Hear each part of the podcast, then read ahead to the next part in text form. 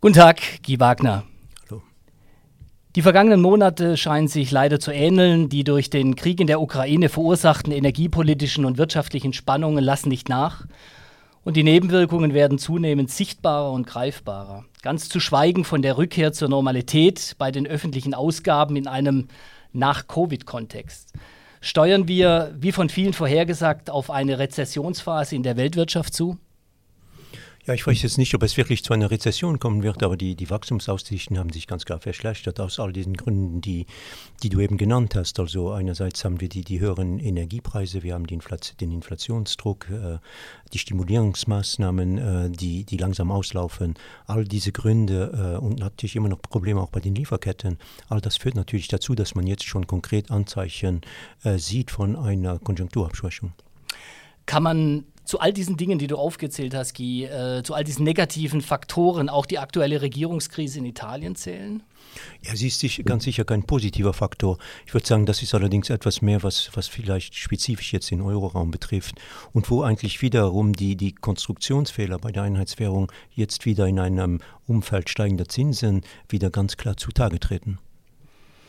Die Inflation hat sich seit Jahresanfang in die Debatten eingeschlichen. Wir haben mehrfach darüber gesprochen. Sowohl die Zentralbanken als auch die Regierungen haben entsprechende Maßnahmen ergriffen.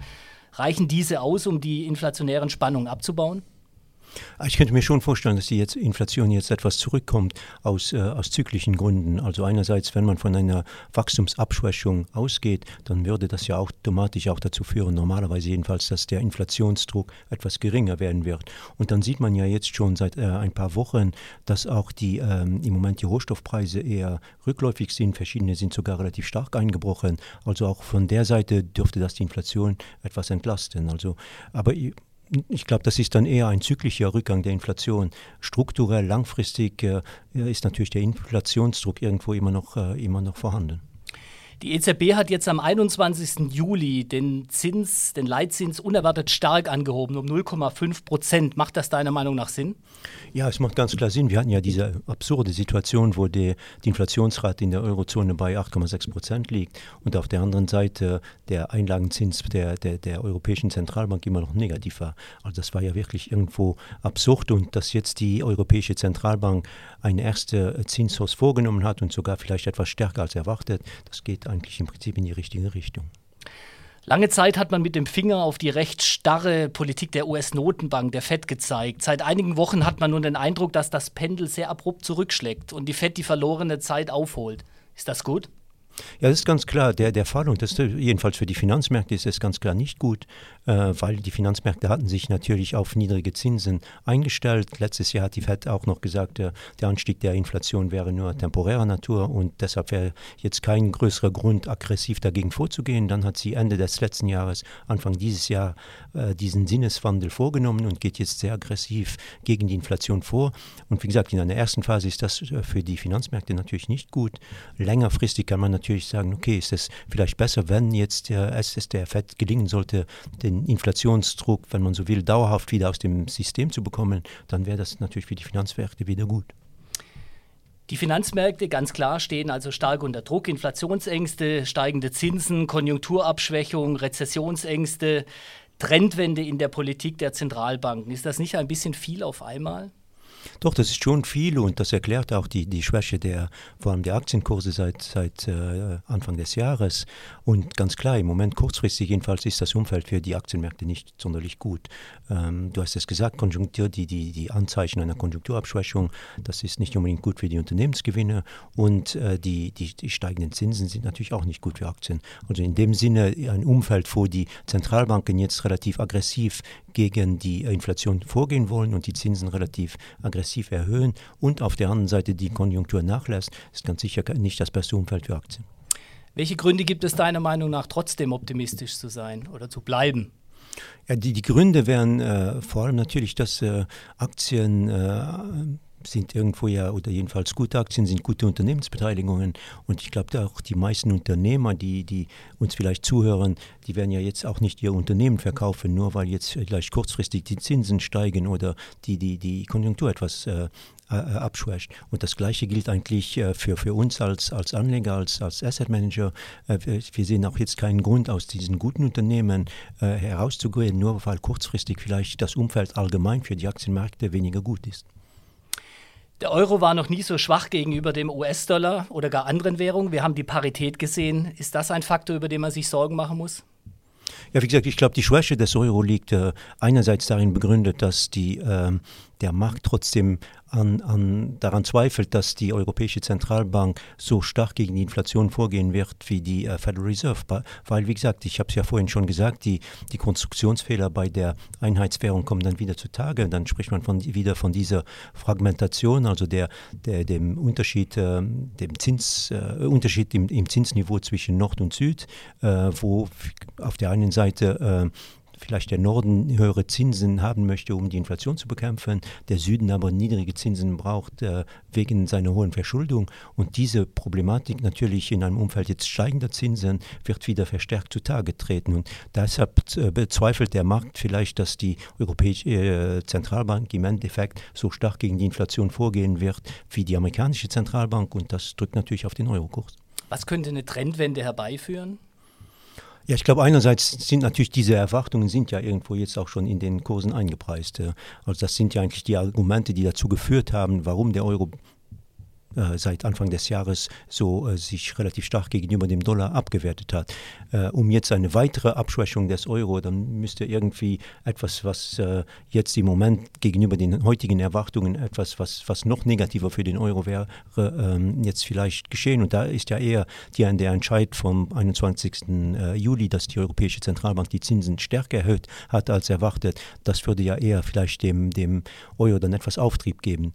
Negativ ist zu vermerken natürlich, dass wir ähm, die Eurozone Nettoimportateur sind, was Energie angeht. Und wenn natürlich da Probleme bei der Zufuhr von Energie äh, kommen sollten jetzt im Winter und deshalb damit auch äh, verbunden vielleicht äh, Produktionsprobleme und vielleicht eine größere Rezessionsgefahr, das wäre dann wiederum ganz sicher nicht gut für den Euro. Sprechen wir über die Rohstoffpreise, Guy. Die gehören in den äh, vergangenen Monaten zu den genau beachteten Indikatoren. Ist nach dem sehr starken Anstieg nun auch hier mit einer Wende zu rechnen? Ja, ich glaube, auch hier muss man wie bei der Inflation zwischen zyklisch und, und langfristig äh, unterscheiden. Äh, zyklisch ist das natürlich so, dass jetzt, weil in der letzten Zeit wieder verstärkt Rezessionsängste oder jedenfalls äh, Ängste einer, einer trotzdem relativ starken äh, Abschwächung der, der, der Konjunktur äh, zutage getreten sind, das hat natürlich auch auf die Rohstoffpreise äh, gedrückt und die Rohstoffpreise sind ja zum Teil relativ stark eingebrochen. Langfristig, glaube ich, ist der Trend bei den Rohstoffpreisen dürfte immer weiter, weiterhin nach oben zeigen, weil es eben dieses Problem gibt zwischen Angebot und Nachfrage und einem Angebot, was, was, was äh, nicht nachkommt. Und sobald die Nachfrage dann wieder etwas stärker werden wird, dann riskieren wir wieder höhere Rohstoffpreise zu bekommen. Wird es wieder einmal die Situation in den USA sein, die die Situation für die übrige Welt in den kommenden Monaten bestimmen wird? Besteht in anderen Teilen der Welt Anlass für Optimismus, mehr als bei uns? Ja, einerseits die, die, die USA sind natürlich weiterhin der, der, der, der Wachstums, so die Wachstumslokomotive oder die Lokomotive nennen wir es so, der, der Weltwirtschaft. Und, und natürlich, wenn die äh, amerikanische Wirtschaft sich stark abschwächen würde, dann hätte das natürlich äh, große würde das natürlich auch Probleme für den Rest der Welt bedeuten. Umso mehr, da ja der, an, die andere Lokomotive, also die chinesische Wirtschaft, im Moment auch nicht unbedingt so stark äh, wächst. Ähm, ich würde sagen, dass äh, allgemein gesehen natürlich die Rezessionsgefahr äh, in, in der Eurozone größer als, äh, ist als in, äh, als, in, als in den USA, wegen, not, äh, vor allem wegen der äh, Problematik bei, bei den Rohstoffen. Und dann allgemein gesehen glaube ich für uns als Anleger, dass immer noch Asien eigentlich die bessere Alternative darstellt. Ich glaube, dass die Perspektiven langfristig für die asiatischen Märkte besser sind als für die westlichen Märkte aus verschiedenen Gründen, aber dass die, diese Märkte haben natürlich auch über die letzten Jahre sind weit weniger weniger gut gelaufen als, als der amerikanische und der europäische Markt. Und ich glaube, viele Faktoren, langfristige Faktoren, jedenfalls meiner Meinung nach, führen dazu, dass man Asien stärker in Portfolios gewichten sollte. Wir haben vorher gesagt, die Finanzmärkte stehen unter Druck, die Finanzmärkte leiden unter dieser Situation. Was denkst du? Oft gestellte Frage, stehen wir vor einem Börsencrash? Ja, Börsencrash ist äh, etwas wie bei, der, bei dieser Frage nach der Rezession. Das klingt immer so, äh, so ähm, spannend, Börsencrash, Rezession. Ähm, ich glaube schon, dass wir nicht unbedingt vor einem Börsencrash stehen, weil ein Börsencrash äh, geschieht meistens, wenn etwas komplett Unerwartetes geschieht. In, in, in, wir, was wir, das Problem, was wir heute haben für die Finanzmärkte, ist, dass eben das Umfeld für die Finanzmärkte sich verschlechtert hat. Wir haben seit der Finanzkrise hatten wir vor allem ein Umfeld, wo die Ziele der Zentralbank Zentralbanken waren eigentlich sehr gut für die Finanzmärkte. Die Zentralbanken wollten die Deflation bekämpfen und sie wollten die, die, das, das Wachstum äh, stimulieren. Das war beides war sehr gut für die Finanzmärkte. Jetzt haben wir eine Situation, wo sogar die Ziele selbst der Zentralbanken sind irgendwo in Konflikt zwischen äh, Wachstum stimulieren und Inflation bekämpfen, äh, sind die, die zwei großen Ziele jeder Zentralbank äh, in Konflikt. Und äh, die Zentralbanken haben sich jedenfalls im Moment dazu entschlossen, dass sie das Ziel Inflationsbekämpfung dem, dem Ziel den Vorrang geben. Und das ist für die Finanzmärkte, wie gesagt, nicht unbedingt sehr gut. Bedeutet ein äh, sogenannter Bärenmarkt zwangsläufig ein erneut ansteigendes Interesse bei den Anlegern? Ist das jetzt der ideale Zeitpunkt für einen Einstieg eventuell?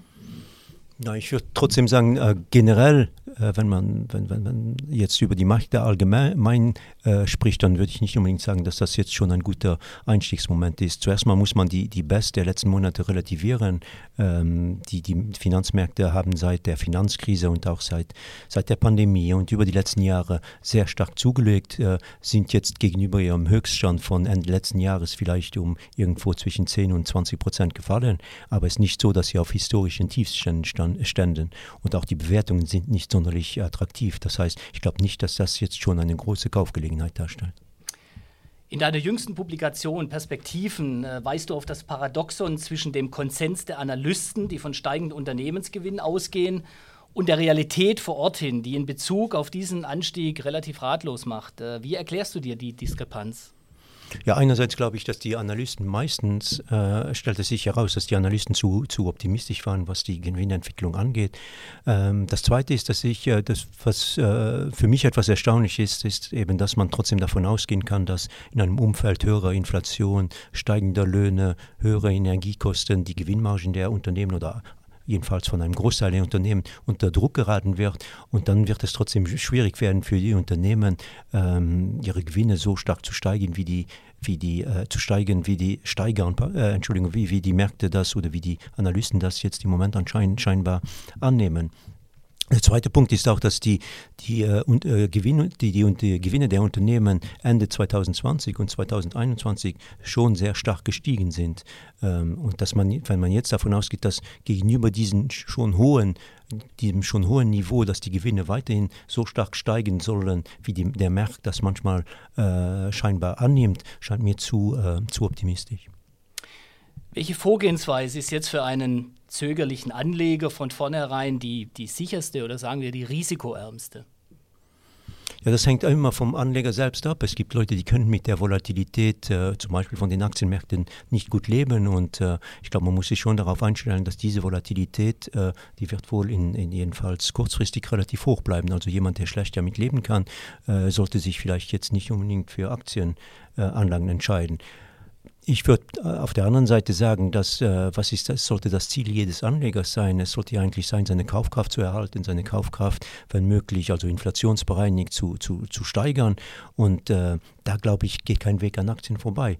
Äh, also der, das, wie kann man beides vereinbaren? Wie gesagt, einerseits muss man mit dieser Volatilität leben können und zweitens sollte man eben ein Aktien äh, den Kauf einer Aktie als eine langfristige Unternehmensbeteiligung ansehen und sich eben für gute Unternehmen unter, äh, entscheiden. Unternehmen, die gerade in einem inflationären Umfeld vielleicht in der Lage sind, die höheren Kosten an ihre Kunden weiterzugeben, indem sie ihre Preise erhöhen können. Verschiedene Unternehmen können das, andere können es nicht und man sollte sich vielleicht eher für die für Erstere entscheiden.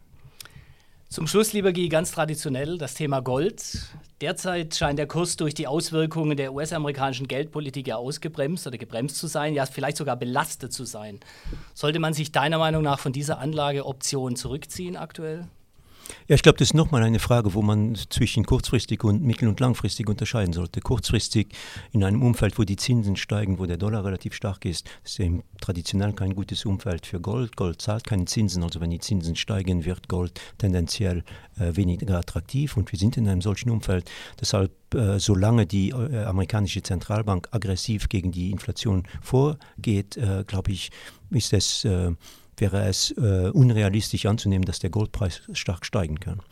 Mittel- oder langfristig äh, bin ich der Meinung, dass es im Endeffekt der amerikanischen Zentralbank und auch den anderen Zentralbanken nicht gelingen wird, ihre Geldpolitik zu normalisieren, also ihre Zinsen sehr stark zu erhöhen, weil wir haben zu viele Schulden, wir haben zu viele äh, Risiken in den Finanzmärkten, als dass die Zinsen so stark steigen könnten. Und wenn sich dann herausstellen äh, sollte, dass vielleicht ein leichter Rückgang der Inflation den Zentralbanken genügt, um vielleicht äh, da wieder äh, von diesen Zinserhöhungen, sich von diesen Zinserhöhungen abzuwenden, dann wäre das der Moment, wo Gold wieder attraktiv äh, werden würde.